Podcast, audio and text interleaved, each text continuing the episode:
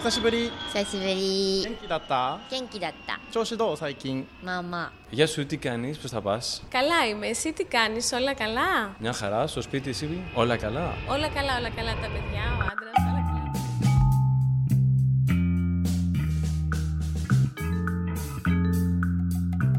Bonjour expat et ex-expat. Je commencerai cet épisode par un petit mot pour nos Français de l'étranger qui vivent euh, le confinement chez eux, bien sûr, mais aussi euh, loin de chez eux, en regardant ce qui se passe justement ici et qui se prennent de plein fouet la distance, comme le titre Le Monde de samedi 22 mars. Quand on est expat, on, est souvent, hein, pas toujours évidemment, mais souvent nostalgique. Aux infos, on voit notre pays la plupart du temps euh, dans des moments difficiles, bizarrement, et on a l'impression que c'est la guerre, que c'est l'enfer, que c'est l'horreur. Avec le Covid-19, euh, les deux sentiments euh, semblent se mêler et c'est compréhensible. Le fait qu'on soit nostalgique et le fait que ce soit l'horreur. Le fait est que euh, ce confinement, effectivement, est difficile partout. Mais ici, en France, non seulement la politique du gouvernement n'est pas toujours très claire, et on se demande pourquoi on n'a toujours pas de test pour tout le monde, ce qui permettrait peut-être de confiner les malades pas encore déclarés. Mais en plus, euh, les nouvelles euh, de Mulhouse notamment, euh, d'Italie, d'Espagne et maintenant des États-Unis, entre autres, font extrêmement peur. On se demande bien comment tout cela va finir. On a eu des infos aussi de certains justement français de l'étranger qui ont mis du temps à rentrer en France alors qu'ils étaient touristes, qui n'ont pas toujours été bien traités, des gens âgés notamment, euh, qui euh, vraiment ont eu euh, des difficultés, même dans la communication, avec certaines compagnies aériennes par exemple. Et puis on a eu aussi des nouvelles de gens qui étaient coincés dans des pays. Mais il y a aussi tous ceux donc, comme je le disais, qui restent à l'étranger, qui ont décidé de ne pas rentrer, ce qui est normal puisque leur nouveau chez eux est là-bas. Et euh, donc on, on pense bien à eux et on leur souhaite évidemment un bon confinement. Comme on dit, stay safe, stay home. Allez, sur une note un peu plus légère, moi qui habite dans Paris, euh, j'en suis à aller sur les sites internet de balades dans les villes du monde pour voir les rues de Paris. Bah oui, ma propre cité, puisque je n'ai pas pu euh, sortir de chez moi depuis euh, deux semaines. Euh, donc, je ne sais pas du tout comment, ne serait-ce que l'arrondissement d'à côté va et comment il vit tout ça. Et puis il y a nos enfants, ils ont beaucoup de devoirs, beaucoup trop de devoirs parfois. On se pose tous les jours cette question, quand vont-ils pouvoir retourner à l'école? Please Certains ont des cours en visioconférence avec leurs profs. Nous, on a même décidé de faire un podcast avec ma fille de 8 ans. Ouais, c'est elle qui l'anime et ça s'appelle Home Sweet Home. Euh, des gens du monde entier nous envoient des enregistrements faits sur leur dictaphone pour partager euh, pensées, réactions, émotions face au confinement.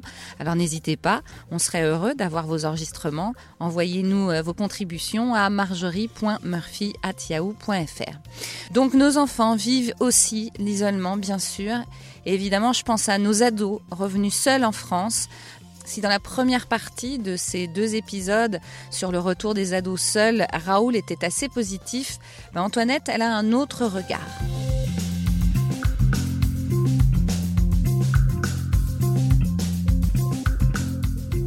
Épisode 7, saison 4, deuxième partie, les ados de retour seuls en France. Bonjour Antoinette. Euh, Bonjour Marjorie. On est obligé de se parler par téléphone parce qu'on est toutes les deux euh, confinées.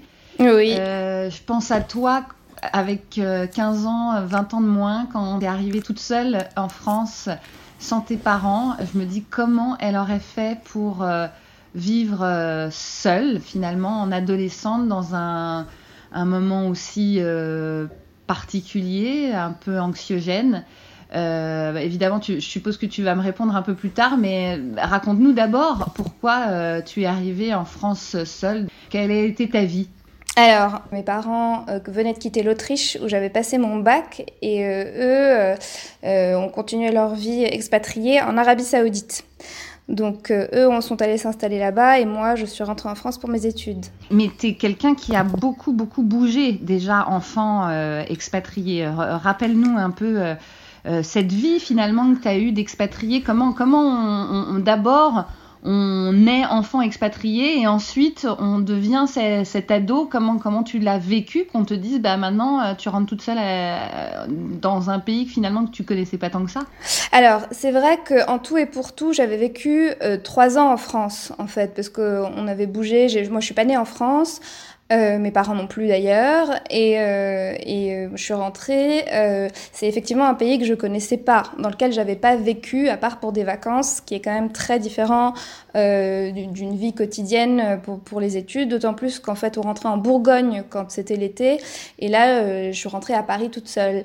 Et euh, là, le choc a été très très difficile parce qu'on parle souvent de contre-choc de retour pour les expatriés qui euh, souffrent de leur retour, mais c'est souvent un retour de, donc euh, chez eux en fait. Alors que moi, c'était plutôt un choc de retour et un choc de découverte parce que moi, j'avais l'impression de pas du tout être chez moi et je me sentais pas du tout en adéquation et sans appartenance à la ville dans laquelle j'atterrissais, si tu veux. Pourquoi tu avais ce sentiment? Qu'est-ce qui s'est passé euh, bah Parce que, comme je disais, tu avais quand même l'habitude de bouger d'un pays à un autre. Rappelle-nous un peu, tu as, des origines euh, de, de, de, pas mal d'endroits, tu, euh, tu as l'habitude de parler plusieurs langues. Euh, rappelle-nous un peu euh, ce, cette, cette vie d'expatrié que tu as eue. Alors effectivement, moi, donc je suis issue d'un couple mixte, donc ma maman est palestinienne et mon père est français, et j'ai vécu donc en Afrique du Nord et au Moyen-Orient, donc dans plusieurs pays de, depuis ma naissance. Et effectivement, j'étais habituée à bouger, mais déjà c'était des environnements assez orientaux et, euh, et puis, c'est des environnements qui se ressemblaient, si tu veux, plus qu'ils ne se ressemblaient entre eux, plus qu'ils ne ressemblent à l'Europe, tu vois, si c'est euh, mhm. clair ce que je te dis. Donc, le choc d'arriver dans une ville euh, que moi j'ai trouvé d'une froideur métallique dans laquelle je, reconnaissais rien, si tu veux, de ce que je connaissais avant. C'est-à-dire qu'il n'y avait ni le climat qui, me plaisait, ni la, structuration, la structure des journées, ni le timing, euh, ni le, mais rien du tout, le climat, la géographie, la manière dont étaient agencées les routes, euh, les odeurs, le, les interactions entre les gens, tout était différent et tout était très très difficile. Et en fait, je me suis dit, mais tiens, mais comment est-ce que je vais pouvoir m'adapter à ça? Et euh, euh, j'avais écrit dans mon journal intime, bah, entre la France et moi, ce sera un mariage de raison, pas un mariage d'amour. Et ça, c'était le début de l'histoire. Wow. qui a été très dur. Alors, euh, avant de nous dire à quel point c'était compliqué, quel sentiment t'as eu quand Est-ce que, est-ce que ça a été pris d'un commun accord avec tes parents, le fait que effectivement à 17 ans tu viennes en France comme ça, toute seule? Est-ce que tu l'as accepté? Est-ce que T'en as quelque part voulu à tes parents? Alors, euh, c'était euh, de façon su, c'est-à-dire que c'était euh, une évidence que j'allais rentrer en France à un moment donné, comme le, ma sœur allait rentrer en France après son bac, etc. Donc il n'y avait pas de remise en question de ça du tout, ni de ma part, ni de la leur, tu vois. Donc ça, est-ce que j'en veux à mes parents? Non, pas du tout. En plus, tu vois, les parents ne pouvaient pas être préparés à la difficulté que moi j'ai eue à mon arrivée euh, par rapport à par exemple euh, la difficulté de ma sœur, etc. Bon, qui elle est rentrée avec ma mère, mais je pense qu'en en, en fonction de la personnalité de chaque enfant, le retour peut être extrêmement différent en fait, parce que parce que c'est pas les mêmes conditions de retour, et puis après c'est pas la même sensibilité personnelle euh, à, la, à la ville et au, au, changement dans lequel on atterrit, tu vois. Mmh. Mais du coup, toi, donc tu n'en as pas voulu à tes parents, mais il a fallu quand même rentrer pour, euh, euh, je suppose, continuer ses études. Et, là, donc, clairement le choc.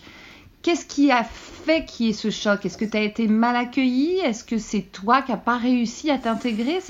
C'était alors on a bien compris tu nous as dit tu avais beaucoup vécu au, Moyen-Orient c'est pas la même vie etc mais mais euh, qu'est-ce que c'est? Tu t'es sentie une étrangère? euh, alors, bien évidemment, tu vois, tu as ce sentiment euh, euh, d'étrangeté, entre guillemets, tu vois, parce que, parce que tu ce qu'on appelle en anglais the hidden immigrant, l'immigré caché. Tu ressembles à Monsieur Tout-le-Monde, tu as à peu près le nom et le prénom de Monsieur Tout-le-Monde en France, et en fait, et, et, et, et en, en, réalité, tu sens que tu as ton corps quelque part et l'âme qui est complètement ailleurs, en fait. Ta différence ne se voit pas du tout, ne se remarque pas.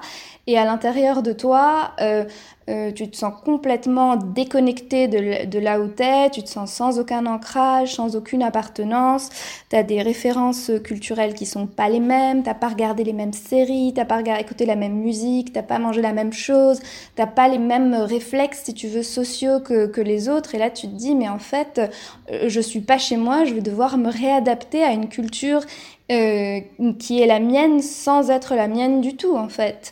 Donc euh, après, en termes d'accueil, euh, Paris, c'est une ville assez agressive où il faut être assez indépendant et assez volontariste pour pouvoir survivre et l'apprécier. Moi, c'était pas du tout ma personnalité à l'époque.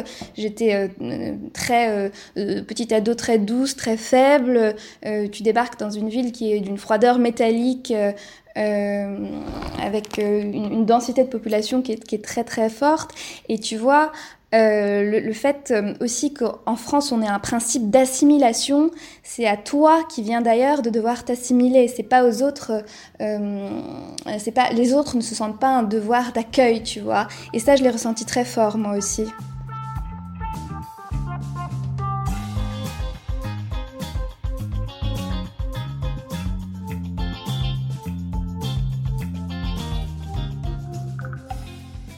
Concrètement, euh, qu'est-ce qui s'est passé euh, quand tu es arrivé? C'est-à-dire avec qui tu as vécu, comment tu as vécu? Parce que ça aussi, tu, tu, nous parles de sentiments très profonds qui, on a l'impression, puisque maintenant tu as, dépassé la trentaine, c'est ça hein? As dépassé Oui, oui. tu as dépassé la trentaine, tu, tu, tu dois le vivre autrement, tu as vécu ta vie, d'ailleurs tu nous en reparleras sûrement après, mais, mais, mais, mais est-ce que aussi le fait peut-être d'avoir été vraiment euh, seul, quoi, sans, sans, soutien euh, euh, quotidien, on va dire, de tes parents. Est-ce que ça n'a pas renforcé ce sentiment d'être euh, d'être pas d'avoir du mal justement à t'intégrer? Alors ça bien évidemment tu vois parce que la seule structure qui ne change pas et les seuls inchangés dans un dans une vie nomade c'est les parents et, et, la fratrie. Donc euh, tout change l'école l'environnement la langue le lieu la ville tout tout tout. Et en fait euh, c'est le euh, cocon et le noyau familial qui ne changent pas. Et en fait c'est là-dessus qu'on se rabat et, et c'est là-dedans qu'on se réconforte. Donc quand tu arrives à Paris et que tu n'as même plus euh, tu vois, ce, ce, cette structure de base, en mhm. fait, euh, là, effectivement, ça devient difficile et, et tu te sens moins euh, forte que les autres et moins robuste dans, ta personnalité que, les filles autour de toi. Alors, pour te dire où moi j'ai vécu, moi j'étais dans un foyer de jeunes filles et ça c'était une très bonne euh, initiative et, de mes parents parce que ils voulaient pas que je sois totalement seule. Donc on était 150 minettes à faire des études totalement différentes, tu vois, dans, un grand logement et euh, il y en avait aussi qui avaient leurs parents loin, mais c'était plutôt des parents qui étaient en province, tu vois. Donc euh, ils pouvaient se voir certains week-ends et très souvent pendant les vacances, ce qui n'était pas mon cas. En plus, le fait de bouger de province à Paris, euh, le choc n'était pas aussi fort que pour moi. Enfin, c'est comme ça que je l'ai vécu en tout cas.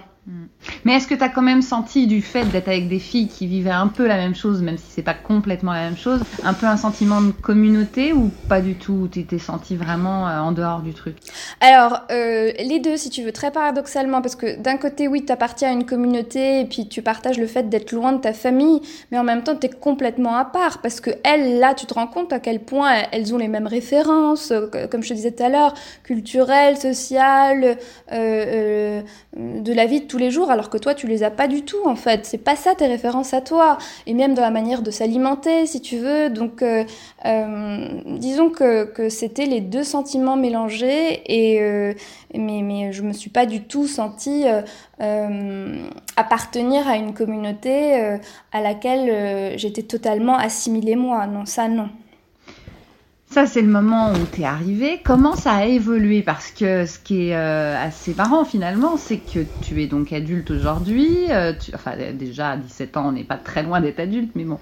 et, tu, et tu as décidé finalement de rester à Paris. C'est ça qui est intéressant, c'est que tu n'es pas reparti en expatriation, tu n'es pas reparti voir tes parents, tu n'es pas.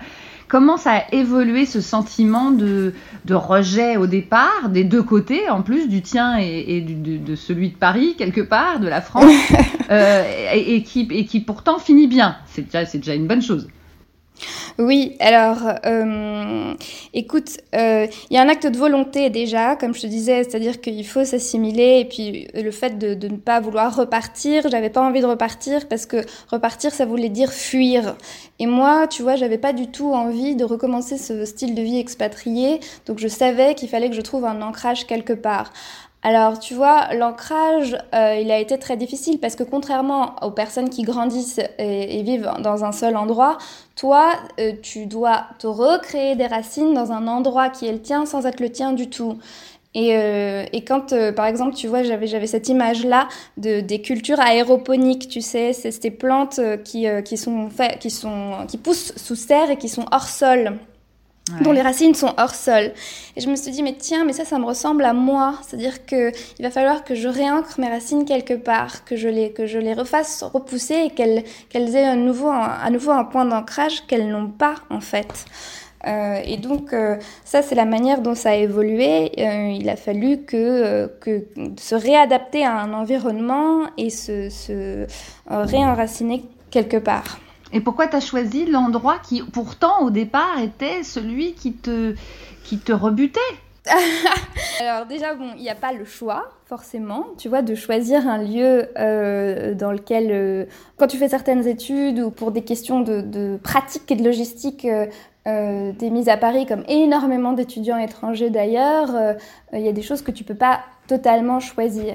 Et puis de mm. toute façon, je pense que si on m'avait mis dans une autre ville, euh, ça aurait été euh, exactement les mêmes problématiques, tu vois, parce que euh, bah, le fait d'être seul, le fait de si je vivais en communauté, bah, les autres n'auraient peut-être pas eu le même parcours que moi. À Paris, ça reste quand même une ville assez internationale où on peut avoir des profils qui ressemblent le plus aux nôtres, tu vois. Et la manière dont ça a évolué, c'est que si tu veux, il y a eu des grosses phases de déprime.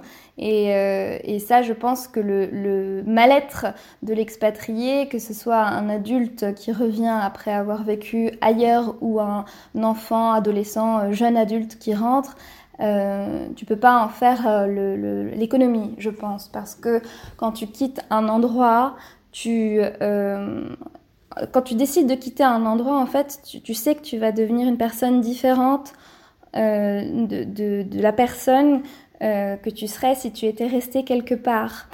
Et alors parfois ça peut être pour le meilleur et parfois ça peut être pour le pire, mais ça a un coût si tu veux. Ça a un coût et pour toi qui choisis de te déplacer, et ça a un coût émotionnel et financier, etc. Et, euh, et, aussi, ça a un coût quand tu décides de rentrer, parce que quand tu rentres chez toi en ayant vécu ailleurs, ça, je pense que tu peux te reconnaître là-dedans, mais tu n'es plus mhm. exactement la même personne non plus. Donc, euh, le, le, coût est réel et, le, et, le, et l'accusation du choc, elle est vraiment là, en fait, si tu veux. J'ai l'impression que quelque part, toi qui as vécu une enfance d'expatrié aussi, comme oui. tu disais tout à l'heure, le fait de retrouver des racines était important parce que quelque part, peut-être que tu étais un peu perdu, non?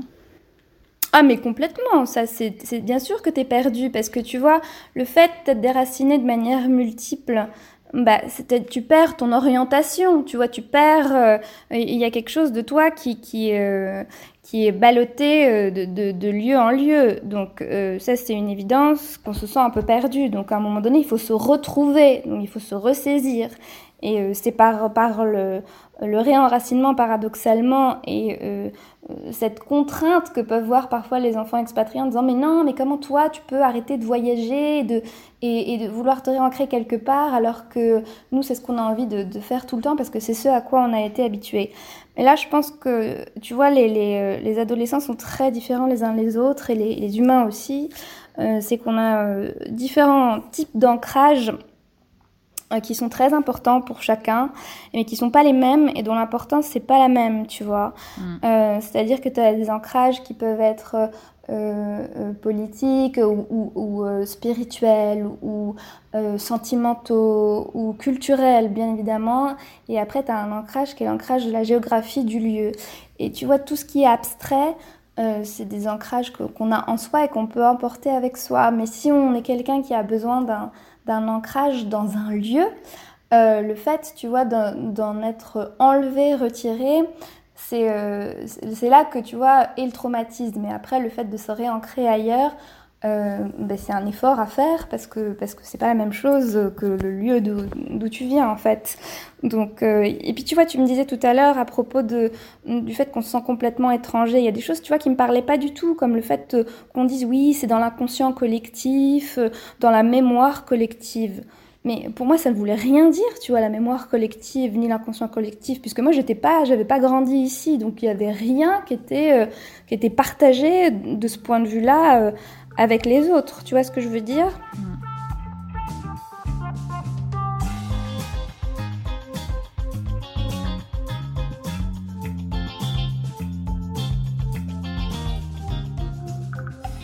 Puisque tu m'as lancé dessus, euh, je vais y aller. sur le côté politique, géopolitique, est-ce que le fait d'avoir une maman palestinienne au départ, qui euh, évidemment avec toute l'histoire de ce territoire euh, euh, où, on a, où vous avez sûrement dû vous sentir déraciné, est-ce que ça aussi, tu as l'impression que quelque part, ça te poursuit et que, et que ça aussi, ça t'empêche entre guillemets, ça t'empêche pas, mais que ça, te, ça te pousse aussi à, souvent te sentir déraciné. Alors euh, non, ça absolument pas, paradoxalement, parce que euh, ma mère en fait a eu la chance, et aussi c'est dû à l'histoire de sa famille, de pas être du tout déracinée de, l'endroit où, euh, où ses ancêtres ont grandi, parce que prise de position personnelle de la famille, à leurs risques et périls d'ailleurs, et donc je suis pas du tout issue d'une famille côté maternel qui, tu vois, a fui pendant les conflits, pas du tout. Donc mon, tu, vois, le déracinement, ça peut être, euh, tu vois, métaphorique euh, avec la, cause palestinienne, mais elle n'est pas du tout réelle et euh, elle est vraiment due au, changement géographique induit par, par le métier de mon père, tu vois. Donc c'est uniquement imagé, quoi. après, si tu veux parler du politique, euh, on dit souvent dans les journaux, on lit oui, la France assimile pas bien, etc. Après avoir assimilé des, des, populations et des pays entiers pendant, euh, pendant des centaines d'années, elle le fait très mal. Ben moi, je me suis dit, ben effectivement, c'est-à-dire que si avec des étrangers, elle le fait mal, comment, comment voudrais-tu qu'elle le fasse bien, puisqu'avec ses propres ressortissants qui reviennent, euh, on a l'impression d'être mal accueillis. Donc oui, là, je pense qu'au niveau de la France, il y a quelque chose qui n'a pas été fait et puis quand on sait, tu vois, que la France a été un empire colonial énorme avec euh, plein de mouvements, avec des marins, avec euh, une flotte, etc. depuis très longtemps, on se dit qu'il y a quelque chose qui, qui, euh, a manqué, puisque puisqu'on n'est pas, on est un peuple qui a, tu vois, voyagé à travers le monde. Donc forcément, il aurait dû y avoir des études sur l'impact du mouvement bien avant d'autres pays qui, qui s'y sont intéressés, comme par exemple les États-Unis, qui ont un département entier qui s'occupe de ça, tu vois, en psychologie. Mm, mm, mm, les Français, pas du tout. Aujourd'hui, on peut pas vraiment bouger, on peut aller nulle part, puisque nous sommes en confinement. C'est assez terrible de vivre ça. Euh, est-ce que, euh, pour terminer, euh, puisqu'on parle à des ados qui vont sûrement nous écouter et qui sont peut-être tout seuls là en France, alors que leurs parents est à l'autre bout du monde. Est-ce que comment comment tu penses que tu aurais vécu ce, ce moment si tu étais rentrée toute seule euh, parce que là, euh, là, ça veut dire vraiment, vraiment être seule. Quoi. Enfin, moi, je pense à mon neveu, par exemple, qui est tout seul à Londres, euh, qui a, lui, 20 ans, hein, qui est étudiant, mais il est tout seul. Il est, bon, il n'y a pas la famille, et puis, normalement, on ne devrait même pas penser à pouvoir rentrer voir sa famille, parce qu'on pourrait très bien se se, refiler le, ce fameux coronavirus, ce fameux Covid-19. Qu'est-ce que qu'est-ce que penses, toi? C'est vrai que c'est euh, un mode de vie qui peut être plus ou moins difficile et vécu très différemment en fonction des personnes, mais c'est aussi un mode de vie qui donne des, euh, des très belles qualités comme les qualités d'adaptation très rapides. Donc euh, ça, j'ai pas de souci pour euh, euh, les petits expatriés ou les impatriés qui sont tout seuls.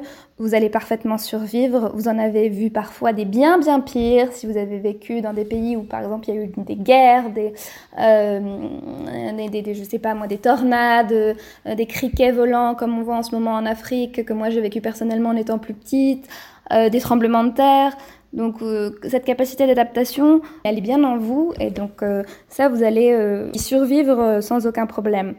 Après, le fait d'être seul, bon, ben, ça, c'est aussi un, comment dire, un chemin de vie d'apprendre à vivre avec sa solitude et vous pouvez pas y échapper parce que vous êtes d'autant plus seul avec votre histoire, parce que vous ne pouvez pas forcément la partager avec les autres, parce que vous vous reconnaissez pas forcément dans vos compatriotes, parce que vous avez vécu quelque chose de complètement différent, et aussi par le fait d'être seul, parce que vous êtes confiné et que les parents sont loin. Donc oui, c'est sûr qu'il y a une double solitude, mais elle vous fera grandir très certainement plus vite que les autres sur certains aspects, euh, d'avoir l'âme plus mûre plus vite par exemple, et puis... Euh, et puis c'est aussi euh, l'histoire de la vie. Alors là, c'est euh, peut-être un peu violent comme entrée en matière, mais, mais on n'y échappe pas. Bon, Antoinette, je vais continuer ma, ma quête, mon enquête. Euh, puisque maintenant on a fait deux épisodes sur euh, les ados qui rentraient seuls. J'ai envie d'aller discuter de ce retour avec peut-être quelqu'un qui n'a pas du tout la, même vision que toi ou la même expérience que toi est-ce que tu aurais quelqu'un vers qui me, me, tourner pour continuer ce, cette enquête donc euh, sur euh, le retour en France? Alors, ce que j'aimerais entendre, moi, si tu me laisses le choix à moi, c'est euh, un psychiatre ou un psychologue qui fait partie de l'hôpital euh, Avicenne. Et c'est pas aujourd'hui que tu vas pouvoir les contacter, malheureusement, mais c'est eux qui m'intéressent parce que ce sont des psychiatres et des psychologues spécialisés dans la migration et euh, qui font des journées sur les migrants et comment euh, euh, les soigner et comment s'adapter à leurs différences culturelles. Et c'est vrai que c'est quelque chose qui, qui, qui m'était inconnu jusque-là et qui est très intéressant parce qu'on pourrait faire un pont avec nous euh, sur certains points communs qu'on peut éprouver quand on arrive, qu'on soit migrant ou qu'on rentre euh, dans notre propre pays. Alors bien évidemment en minimisant pas la souffrance que ces personnes peuvent avoir euh, par rapport à un expatrié qui rentrerait chez lui, ça, ça c'est une évidence, ce serait injuste pour eux.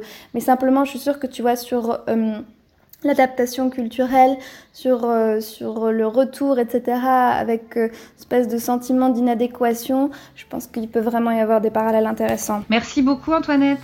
Merci à toi Marjorie.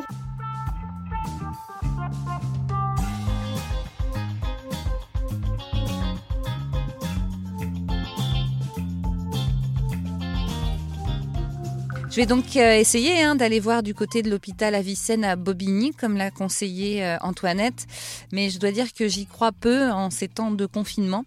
Alors, euh, pardonnez-moi d'avance, chers auditeurs. Comme je suis prévoyante, j'ai continué mon enquête auprès de plusieurs personnes qu'on m'avait recommandées avant le confinement. C'était au début de la crise du coronavirus.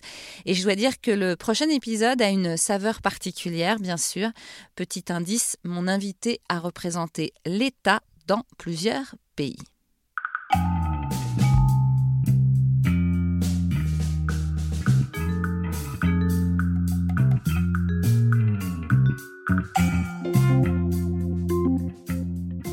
Ex-Expat le podcast, c'est sur toutes les plateformes d'écoute. Apple Podcast, Google Podcast, Deezer, Spotify et bien d'autres. Merci pour votre fidélité. N'hésitez pas à faire passer le podcast à tous ceux qui sont encore à l'étranger ou tous ceux qui veulent rentrer ou tous ceux qui sont rentrés en France. Et bien sûr, on se retrouve sur Facebook, Instagram, LinkedIn, Twitter, partout dans le monde.